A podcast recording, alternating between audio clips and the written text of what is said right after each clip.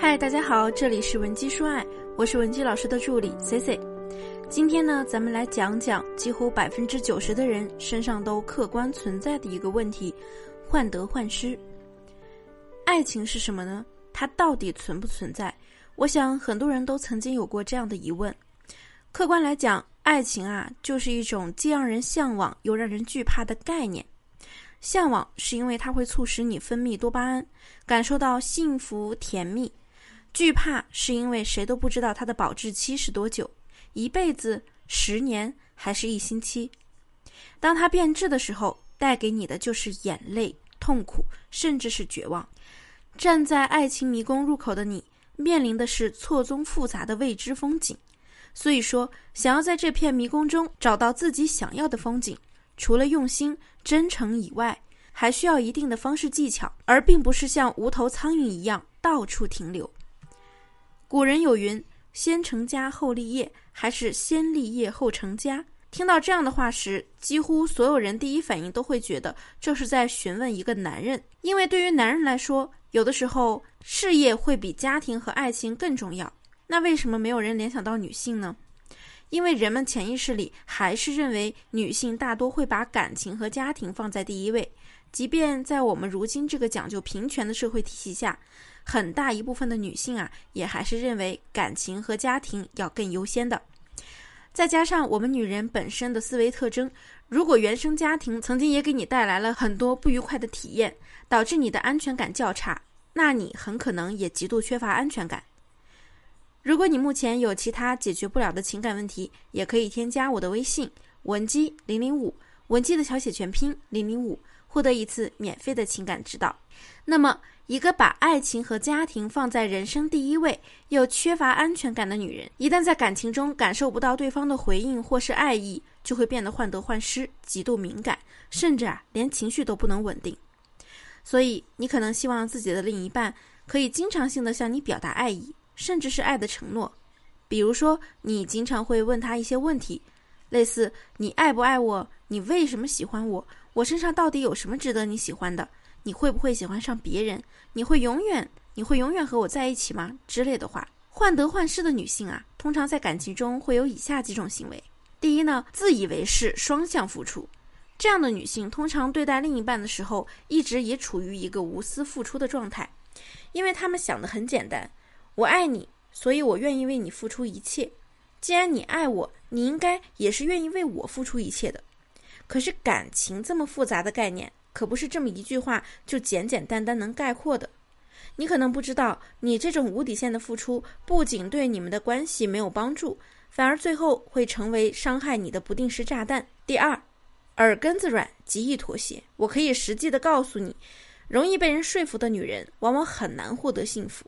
别说跟你的另一半了，可能生活中其他人跟你提一些无理的要求，即使你内心很抗拒对方的要求，明明也很想反抗。可是话到了嘴边，就变成了好吧，我答应你。那这样的人最后会有什么结果呢？那就是没有人会重视你，你说出去的话就像风一样，没有人在乎。因为什么事情要获得你的许可，那真是太简单了，没人会珍惜廉价且无意义的东西。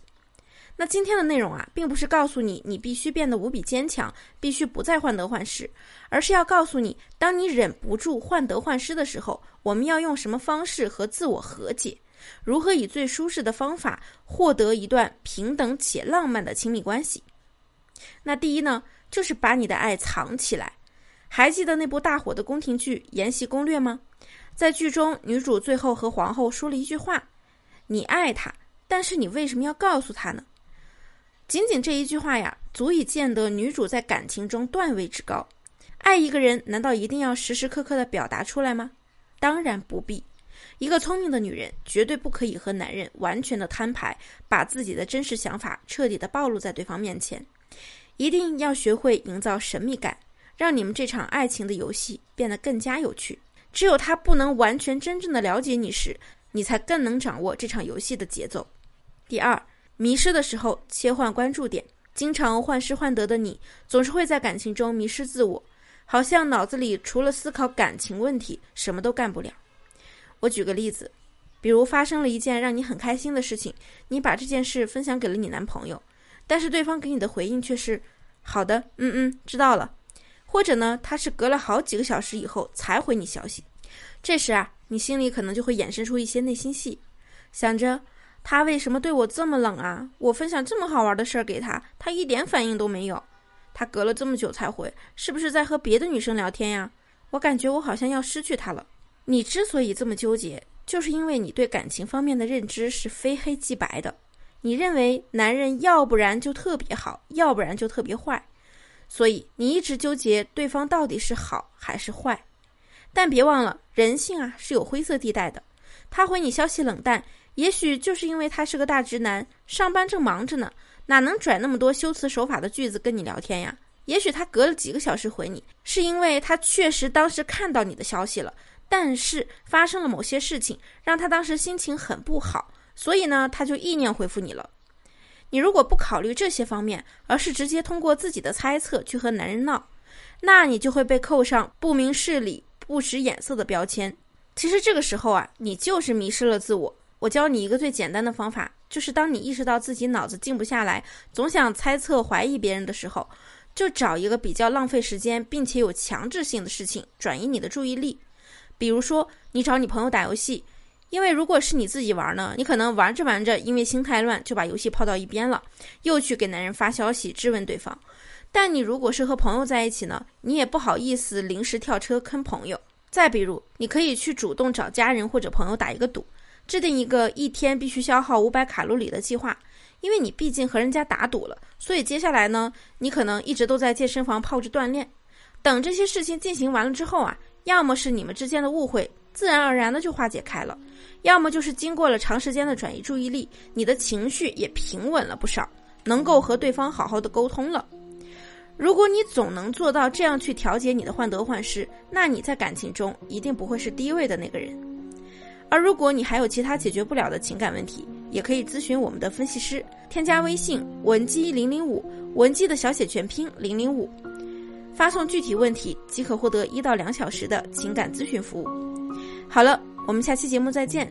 文姬说爱，迷茫情场，你的得力军师。